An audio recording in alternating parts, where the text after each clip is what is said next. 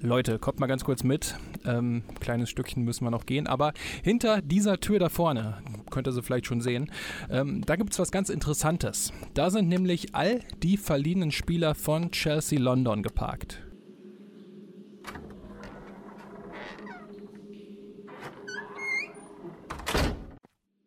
Die werden auch Lone Army genannt, also die Leiharmee.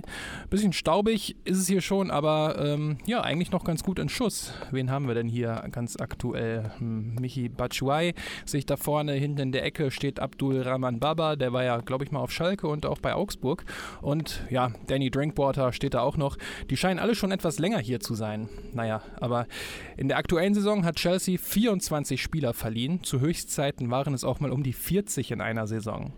Natürlich geht es bei Laien dann häufig auch darum, der Spielerin oder dem Spieler Spielpraxis zu geben. Doch Chelsea hatte so viele Spieler, dass die alle gar nicht hätten spielen können. Es steckt also deutlich mehr dahinter. Ein eigenes Leihnetzwerk, ein eigenes Leihökosystem, das sich der FC Chelsea dort aufgebaut hat. Und das hier ist die Geschichte davon. Yeah Fußball, der Podcast mit Daniel Kultau.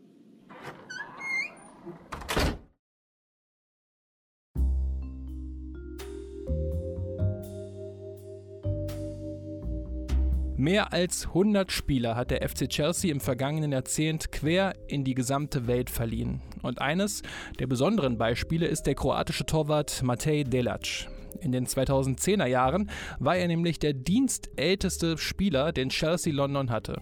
Und er hat nicht eine Sekunde ein Pflichtspiel für Chelsea bestritten. Matej Delac kam 2010 aus Kroatien von Inter Sapresic für rund 3 Millionen Euro. Delac hatte alle Jugendnationalmannschaften in Kroatien durchlaufen und stand auch mit seinen 17 Jahren schon im Blickfeld der Herrennationalmannschaft. Zwischen 2010 und 2018, also in den acht Jahren, stand er bei Chelsea unter Vertrag und in dieser Zeit hat er in den Niederlanden, in Tschechien, in Portugal, in Kroatien, in Bosnien und Herzegowina, in Serbien, in Frankreich, in Belgien und nochmal in Bosnien und Herzegowina gespielt. 2018 ist er dann fest nach Dänemark gewechselt. Ganz ähnlich hat das bei Lukas Piasson ausgesehen, der unter anderem ja mal an Eintracht Frankfurt ausgeliehen war. Von 2013 bis 2021 hat er für sieben unterschiedliche Vereine gespielt.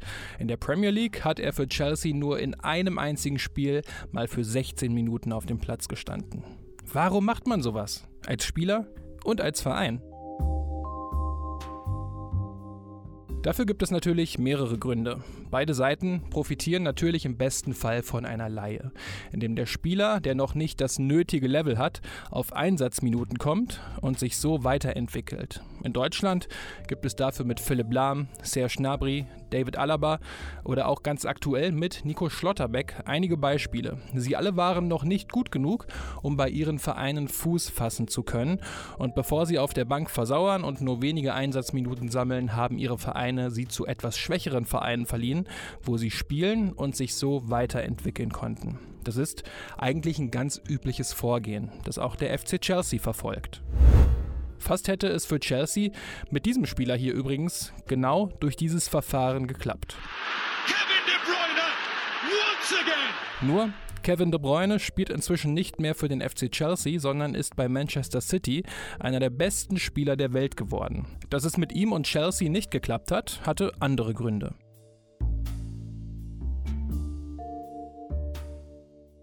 2012 kam Kevin De Bruyne für 8 Millionen Euro vom KRC Genk zum FC Chelsea und wurde natürlich direkt zurückverliehen. Im Sommer 2012 kam Kevin De Bruyne dann an die Stamford Bridge zurück und ging dann direkt wieder, und zwar an die Weser zu Werder Bremen.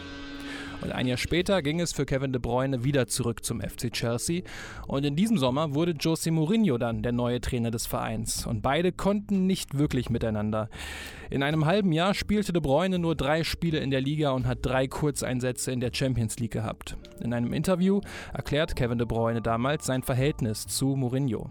I would say distant. I'm not really somebody who speaks a lot with coaches. I think uh, if a coach wants to speak with you, then you just do it. You can be good with each other, but still there's a distance between a coach and a player. I only spoke with him twice. That's when I wanted to leave to, to Dortmund in the beginning of the summer. So I thought is a perfect uh, role for me. There's nobody there.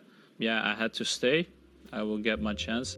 Also, er durfte im Sommer 2013 nicht nach Dortmund wechseln, worauf De Bruyne Lust gehabt hätte, aber Chelsea ließ ihn nicht, wollte ihn in dem Leihsystem behalten und versprach ihm Einsatzminuten. Das waren dann konkret diese drei Spiele in der Liga und diese drei Kurzeinsätze in der Champions League. Und so gab es dann im Winter das zweite Gespräch zwischen Mourinho und De Bruyne. The second meeting was just before New Year, where everybody gets like sort of evaluation how things go and how you're feeling. And then I just said, like, for me, it's better to go. I wanna, I wanna play football. De Bruyne wollte unbedingt weg und Fußball spielen und so wechselte er für 22 Millionen Euro damals zum VfL Wolfsburg. I just did what I needed to do, uh, but I was doing my job well. I was training hard. I, I felt for me at the time was better to go permanently and have a different situation than going on loan, come back again and have the, facing the same problem. Denn er wollte nicht wieder verliehen werden, zurück zum FC Chelsea kommen und vor der gleichen Situation stehen. Für Kevin De Bruyne war es der zweifelsohne richtige Schritt und auch der FC Chelsea hat mit Kevin De Bruyne einen Gewinn von 14 Millionen Euro gemacht auch wenn da natürlich viel mehr drin gewesen wäre. Ganz ähnlich sah das übrigens mit Chelsea und Mo Salah aus, der unter Mourinho ebenfalls kein Land sah. Es gab jedoch auch Spieler, bei denen diese Entwicklungsleihe funktioniert hat. Zum Beispiel bei Thibaut Courtois, der 2011 ebenfalls aus Genk kam, dann direkt zu Atletico Madrid verliehen wurde und später der Stammtorwart des FC Chelsea werden sollte. Aber das Chelsea-Leihsystem besteht lange nicht nur darin, die erste Mannschaft zu stärken.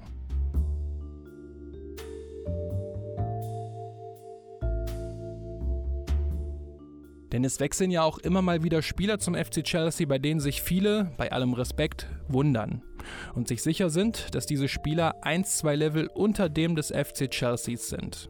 Natürlich wäre der sportliche Wert für Chelsea gut, doch der Verein sieht die Spieler auch immer wieder als kleine eigene Firmen, in die etwas Geld gesteckt wird und die dann teuer weiterverkauft werden. Torgen Hazard zum Beispiel. Der kam 2012 für 500.000 Euro aus Lens. Er wurde später für rund 1,5 Millionen Euro nach Gladbach verliehen und später für 8 Millionen Euro nach Gladbach verkauft. Das sind quasi 9 Millionen Euro Gewinn, die der FC Chelsea mit Torgen Hazard gemacht hat. Und das, obwohl Torgen Hazard in drei Jahren nur 25 Minuten für den FC Chelsea gespielt hat. Und zwar für 25 Minuten für die zweite Mannschaft. Auch Christian Atsu hat nie für den FC Chelsea gespielt, aber er kam 2013 für 3 Millionen Euro vom FC Porto und ist 2017 für 7,5 Millionen Euro zu Newcastle United gewechselt. Zwei Spieler, die Chelsea nicht als Fußballer, sondern als Anleihen oder wie schon genannt Firmen gesehen hat.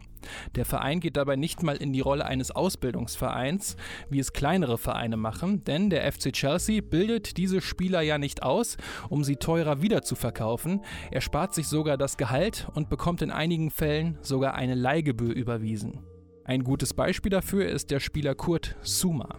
Chelsea hatte den Verteidiger 2014 aus Saint-Etienne für fast 15 Millionen Euro verpflichtet.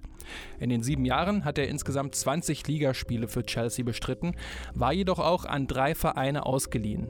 Und alleine mit den Leihgebühren hatte Chelsea schon knapp etwas mehr als 15 Millionen Euro verdient. Sie hatten die Transferausgaben also schon durch die Leihgebühren wieder raus.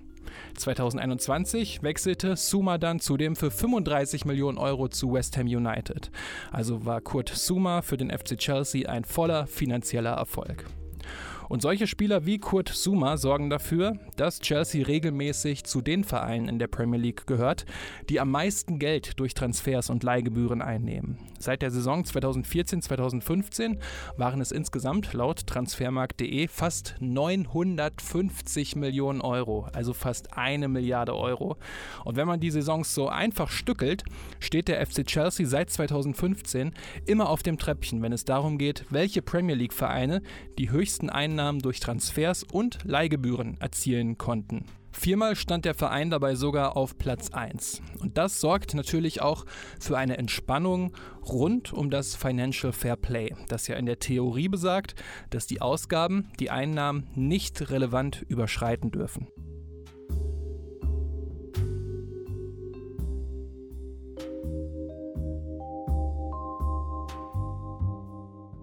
Es gibt aber auch viel Kritik an diesem Vorgehen. Der britische Guardian hat von Zuständen wie im Wilden Westen gesprochen. Andere sprechen von Menschenhandel. Viele Spieler, die sich darauf einlassen, die haben natürlich die Hoffnung, es irgendwann mal in die Mannschaft des FC Chelsea zu schaffen. Aber da ja auch Spieler aus der eigenen superstarken Jugendakademie kommen, ist dieser Weg vergleichbar mit dem Weg in eine schon viel zu überfüllte U-Bahn. Bei Marco Marin hat das zum Beispiel nicht geklappt. Der ehemalige deutsche Nationalspieler ist 2012 von Werder Bremen nach London gewechselt und wurde bis zu seinem Verkauf vier Jahre später viermal ausgeliehen. 2016 ging er dann für 3 Millionen Euro zu Olympiakos Piräus. In den kleineren Ligen konnte er Erfolge feiern und scheint vor allem in Serbien bei Roter Stern Belgrad eine sehr glückliche Zeit gehabt zu haben. Doch in den ganz großen Ligen konnte er nach seinem Wechsel nicht mehr Fuß fassen. Dass er allerdings auch zweimal die Europa League gewann, soll hier nicht unter den Teppich gekehrt werden. Und auch von Gordon Taylor, dem Chef der britischen Spielergewerkschaft, gibt es Kritik. Und zwar dafür, dass der FC Chelsea durch seine verliehenen Spieler zu viel Einfluss in anderen Ligen hätte. Chelsea kooperiert beispielsweise immer wieder mit Vitesse Arnheim. Vitesse bekommt häufig Leihspieler, darunter auch Top-Talente, und diese Spieler können so im Gegenzug an den europäischen Fußball gewöhnt werden und bekommen einen soften Start. Gordon Taylor hat vor allem davor Angst, was passiert, wenn andere Teams den Chelsea-Weg auch noch gehen und mit kleineren Mannschaften kooperieren. Es geht irgendwann nicht mehr darum, wer das beste Team hat, um einen Titel zu gewinnen, sondern wer die besten Beziehungen pflegt, sagte er. Als Reaktion darauf hat sich der Fußball-Weltverband FIFA nun auch eingeschaltet und Anfang 2022 das Leihsystem geupdatet. Es tritt am 1. Juli 2022 in Kraft, allerdings noch nicht in seiner vollen Härte. An diesem Tag beginnt eine Übergangszeit, damit sich die Vereine darauf einstellen können. Strikt sollen die Regeln dann ab dem 1. Juli 2024 gelten. Und die besagen, dass maximal sechs Spieler verliehen werden dürfen. Die Mindestdauer beträgt dabei ein halbes Jahr, die Maximaldauer ein Jahr. Mehrjährige Leihen sind demnach ausgeschlossen. Zukünftig dürfen außerdem in einer Saison nicht mehr als drei Spieler zu dem gleichen Verein verliehen werden. Und ein Spieler darf maximal an drei Vereine ausgeliehen werden. Spieler unter 21 Jahren sind von den neuen Regelungen aber noch ausgeschlossen.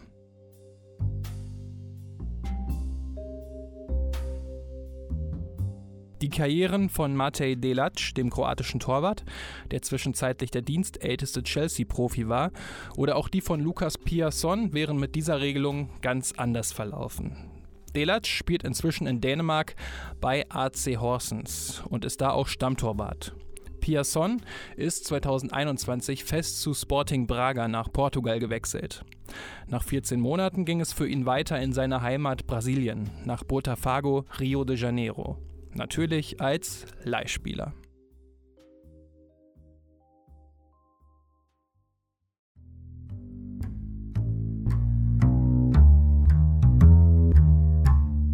So, das war die Episode rund um das Leihsystem des FC Chelsea.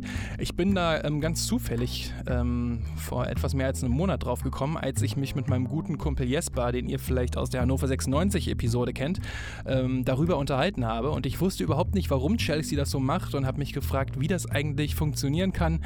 Ja, und schon äh, interessant, dass der FC Chelsea die Spieler dabei nicht nur als mögliche Profis für die erste Mannschaft sieht, sondern eher als eigene kleine Firmen. Und das ist ähm, irgendwie ein verrückter Ansatz, finde ich, der sich aber anscheinend zumindest finanziell für Chelsea ausgezahlt hat äh, in den letzten Jahren. Skurril auf jeden Fall, dass dieses System selbst bei Spielern wie De Bruyne oder Salah gefahren werden musste. Mal schauen, wie es nun wird, wenn die neuen Regelungen in Kraft treten. Ja, was haltet ihr von dem System? Schreibt es doch gerne mal in die Kommis, wie wir jungen Leute sagen, auf YouTube, Insta oder auch auf Twitter. Die ganzen Daten findet ihr natürlich in den Show Notes.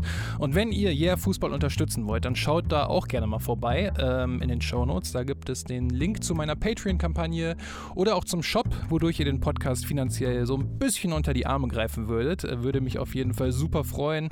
Ansonsten abonniert Yeah Fußball gerne, wenn ihr das noch nicht getan haben solltet und lasst eine gute Bewertung da. Das das würde ja Fußball ebenfalls sehr, sehr helfen. Leute, ansonsten vielen Dank fürs Zuhören, macht's gut und bis zur nächsten Episode.